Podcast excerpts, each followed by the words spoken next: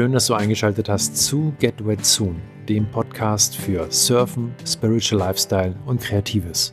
Für die allererste Folge habe ich mich hier in Hamburg mit dem guten Lars Jakobsen getroffen. Viele kennen ihn noch als Herausgeber des Surfers Magazine sowie des Prime Magazins, für das er fotografiert sowie als Autor geschrieben hat, der jetzt mit einem ganz neuen Projekt am Start ist, mit seinem eigenen Magazin, sein neues Baby, das den Namen Waves and Woods trägt, für das er die Welt des Surfens auch mal verlässt, um die Fahrt in der großen, weiten Outdoor-Welt zu betreten. Aber alles weitere wird euch der gute Lars höchstpersönlich erzählen. Viel Spaß beim Interview. Hey Lars, schön dich wiederzusehen, hier in Hamburg heute mal. Du hast ein neues Magazin rausgebracht, Waves and Woods. Ähm, hattest vorher grundlegend das Surfers Magazin mitgestaltet, das Prime ebenso. Bei beiden ging es eher um Surfen. Jetzt hast du mit Waves and Woods aber ganz neue Pforten geöffnet. Kannst du kurz erzählen, was dein Beweggrund war? Hm, es war einfach an der Zeit, ein komplett eigenes Magazin zu machen. Ich habe in den letzten fast, fast 20 Jahren, kann man fast schon sagen, äh, für Verlage gearbeitet, für die deren Wellenreitmagazine geführt und ähm, nun kam es alles zusammen ähm, und es war der richtige Zeitpunkt, sein eigenes Ding zu starten. Am Ende haben wir uns da wieder für ein Printprodukt entschieden. Ähm, wir geben dem Ganzen entsprechende Plattform, indem wir uns ein Format ausgesucht haben, was ungewöhnlich groß ist, ein Papier ausgesucht haben, was, was hohe Qualität hat, was haptisch was hermacht in unseren Augen, ähm, wenn man heutzutage mit Print noch startet, dann muss es in die Richtung gehen, dass du wirklich was Schönes produzierst, inhaltlich Wertvolles produzierst. Genau, sonst kann man es im Print eigentlich meiner Meinung nach fast sein lassen oder man macht es halt auf eine Art und Weise, wie ihr das perfekt zelebriert online. Die beiden Wege gibt es. Entweder man konzentriert sich da mehr oder weniger auf, auf Print. Na klar haben wir Online-Kanäle, die dabei laufen, aber unser kompletter Fokus liegt da momentan auf, auf, auf, die Printsache, auf der mhm. Printsache. Kannst du uns kurz erzählen, was in dem Magazin jetzt anders sein wird, als in den Magazinen, für die du vorher gearbeitet hast? Ähm, Waves and Woods ist ein Magazin, was nach wie vor als ähm, Mittelpunkt Wellenreiten bedient und hat. Ähm, da komme ich her, da kommt mein Umfeld her, da kommt unser Netzwerk her, mit dem wir zusammenarbeiten.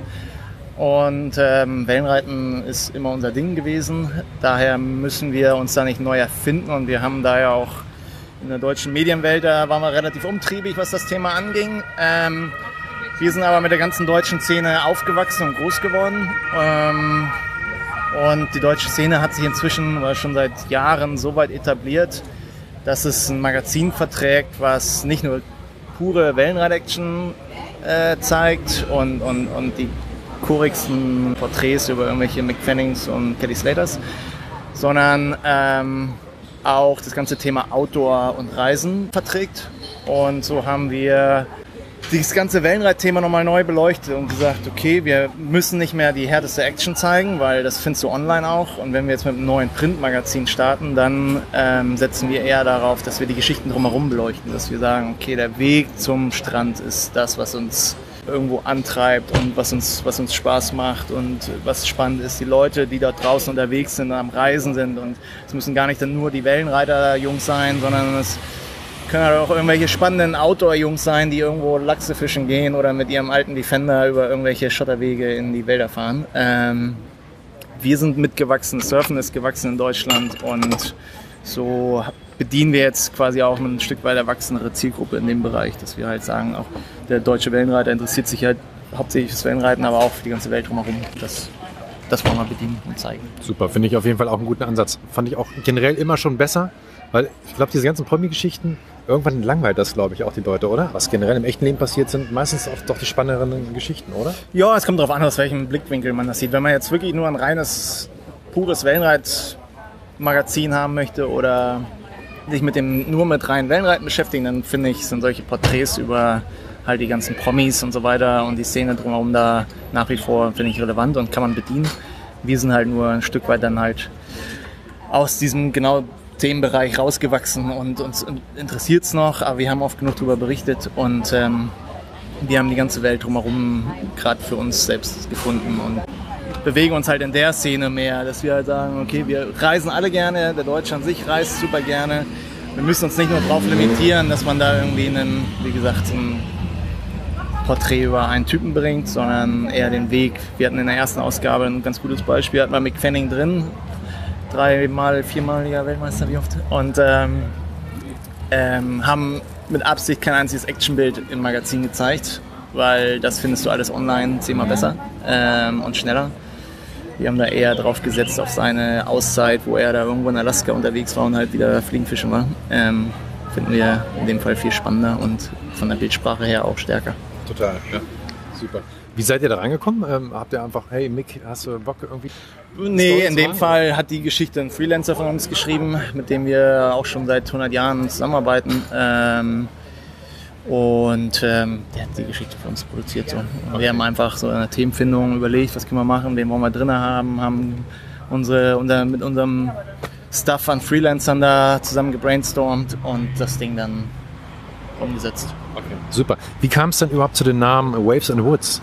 Wir haben lange überlegt, viele Abende zusammengehockt, Bierchen getrunken und äh, Köpfe zusammengesteckt. Ähm, am Ende kam es zu Waves and Woods, weil es halt so brutal simpel ist und der Name ist halt zu 100% für uns auf den Punkt bringt, in welcher Welt wir äh, uns thematisch aufhalten mit dem Magazin. Also es soll halt um Surfen gehen, um Wellen und äh, mit Waves dann halt, wie gesagt, auch Themen. Wir hatten ja auch in der ersten Ausgabe einen Typen, der setzt sich demnächst auf eine Eisscholle und driftet damit so lange durchs, äh, durchs Nord, durch Nordatlantik, bis äh, die Eisscholle geschmolzen ist.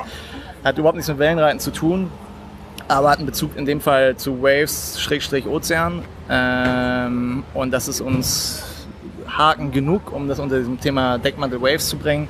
Woods, weil halt wir auch diese ganze Outdoor-Thematik mit ins Heft bringen wollen und ähm, dann irgendwann, irgendwer hat es auf den Tisch gebracht, ich weiß gar nicht mehr wer. Und auf einmal hieß es so, wo ist Mutz, warum nicht, warum grübeln wir? Wir haben in alle Richtungen gegrübelt. Das war echt, dann die wildesten Namen auf dem Tisch und dann irgendwann einfach Waves and Woods, das ist so brutal simpel und ja. man muss es niemandem erklären. Wir hatten dann so einen Testlauf mit einem anderen Namen und da haben wir uns echt immer einen abgebrochen beim Erklären, damit die Leute verstehen, worum es geht. Mhm.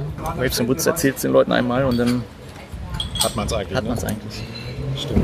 Du hattest ja auch hier jetzt einen Beitrag von Chris Burkhardt dabei. Wie wählt ihr denn generell Kontributoren aus? Grundsätzlich, wie gesagt, wieder äh, hocken wir uns in der Regel zusammen, äh, zwecks Themenfindung, äh, beziehungsweise sowas kommt halt auch fließend im Alltag, kommen uns irgendwelche Geschichten zugeflogen oder halt irgendwelche Ideen plötzlich. Ähm, die wir dann zu Papier bringen wollen. Mit Chris Burkert haben wir in der Vergangenheit schon oft zusammengearbeitet, ähm, ist uns da ja nicht fremd und wir haben einen sehr persönlichen Draht zu ihm. Und ähm, so war das für uns dann äh, perfekte Zusammenarbeit mit ihm, weil er ja für uns auch Waves and Woods repräsentiert ähm, mit seinen Bildern. Er ist ja auch Surffotograf, aber bricht es nicht runter auf die reine Action, ähm, sondern halt genau auf diese Welt, die wir, in der wir uns da auch bewegen. Und so war es relativ klar, dass wir ihn da früher später mal mit involvieren wollen. Und dass dann schon Ausgabe 2 war, kam, kam so, weil wir mit ihm geschnackt hatten und er Bock und Zeit hatte und dann haben wir das umgesetzt. Super, sehr schön. Ich glaube, als wir uns das letzte Mal getroffen hatten, da, das war in Mollier, und da hattest du gerade erzählt, dass dein nächster Trip irgendwie weiter in den Norden gehen soll. Äh, Richtung Lofoten, glaube ich, oder, oder? Ja, Lofoten ist nichts geworden. War, wir waren vorher in bevor wir uns getroffen hatten, waren wir in Norwegen, aber relativ weit Süden, also bis zum Sönjefjord. Mhm. Das war aber den Winter davor und dann haben wir da eine, okay. in dem Fall eine SUP-Geschichte produziert äh, bei minus 20 Grad. Und, also das war mit Lena, ne? Ja, genau, mit Lena und Kai Steimer. Wie, äh, wie habt ihr denn die erste Ausgabe realisiert? Ihr habt die ja quasi komplett neu aus dem Boden gestampft. Ne? Hattet ihr vorher Sponsoren oder wie habt ihr das quasi finanziell aufgestellt? War das schwer oder ging ja, das relativ easy? ging nicht easy. Ich habe es erstmal aus eigener Tasche bezahlt, in Anführungsstrichen, mhm. ähm, weil es halt, weil's halt da mit dem alten Verlag relativ spontan zu Ende ging am Ende des Tages und ähm, ich da jetzt keine Zeit hatte, äh, Akquise oder irgendwas im Vorfeld zu betreiben. Also es, wir haben es gegründet und dann ging es los und dann musste es finanziert werden und ähm, dann haben wir es erstmal aus eigener Tasche bezahlt. Und cool, also einfach aus dem Bauch heraus. Ja, genau. Super. Ding cool. hingestellt. Super. Äh, ich sehe gerade, sehr, sehr schön, ist ja fast schon so äh, Coffee Table Size eigentlich. Ne? Wie kam es zu diesem doch überformatigen Format? Das kam auch aus der Idee raus, dass wir gesagt haben, okay, wir A, zum einen bewegen wir uns ja in einer sehr bildstarken Welt. Ähm, dann starten wir ein neues Printobjekt. Ähm, ich kann jetzt niemandem wirklich empfehlen, wahrscheinlich mit Print äh, ein Business zu starten. Heutzutage ist nicht unbedingt mhm. einfach. Aber ähm, wenn man da sein Netzwerk hat, ähm, kann es funktionieren. Und wir glauben gerade auch an, an dem, was wir da machen und können und an unsere Welt, in der wir uns bewegen und auch nach wie vor definitiv an Print.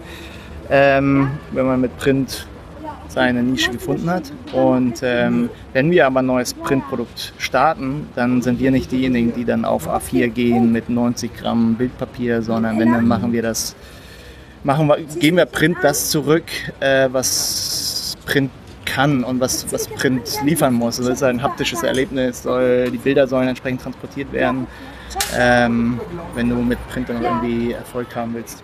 Mhm.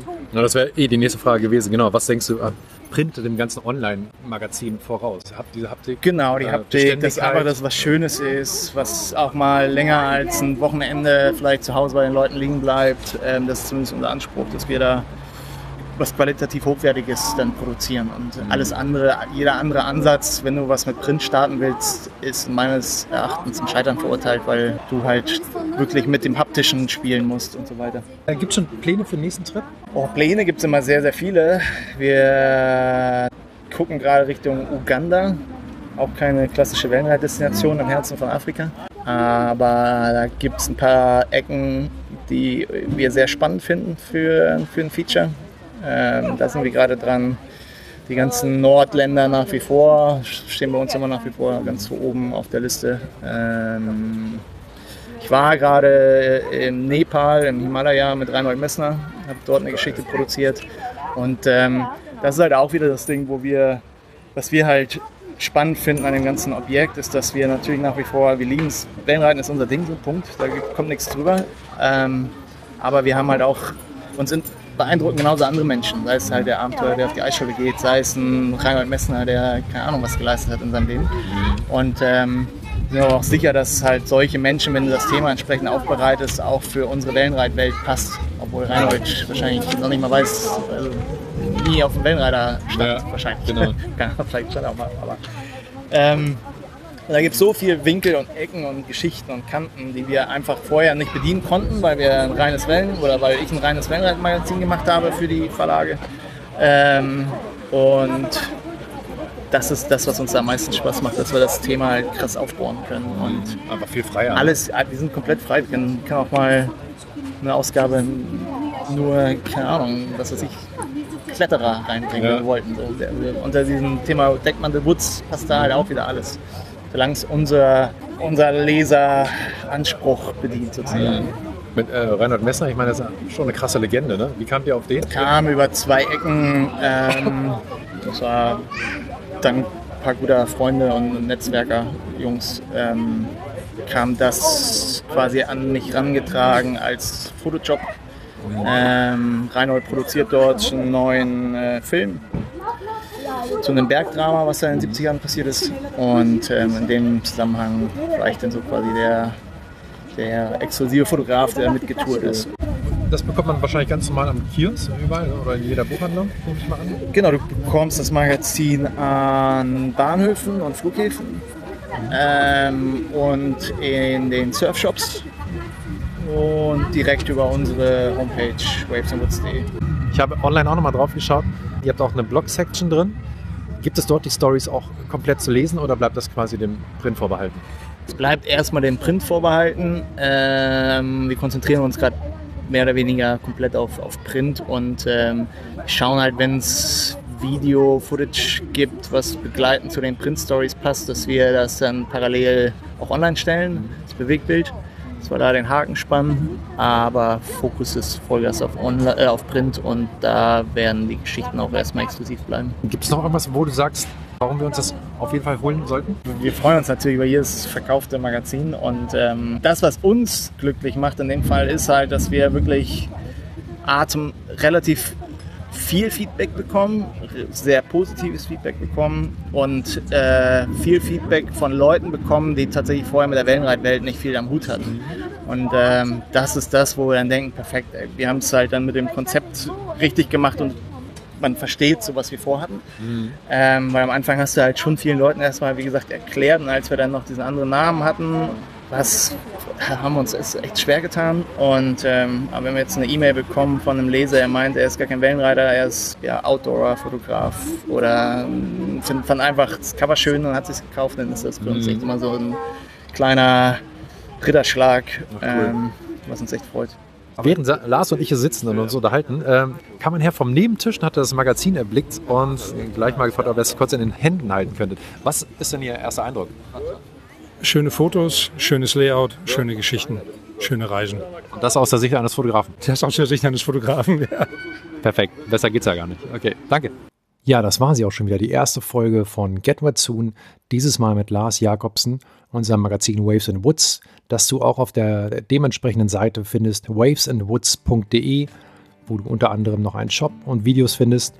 Ich freue mich, dass du dabei gewesen bist und vielleicht magst du mir ja auch eine kleine Bewertung hinterlassen bei iTunes. Das soll ja immer sehr hilfreich sein, habe ich gehört.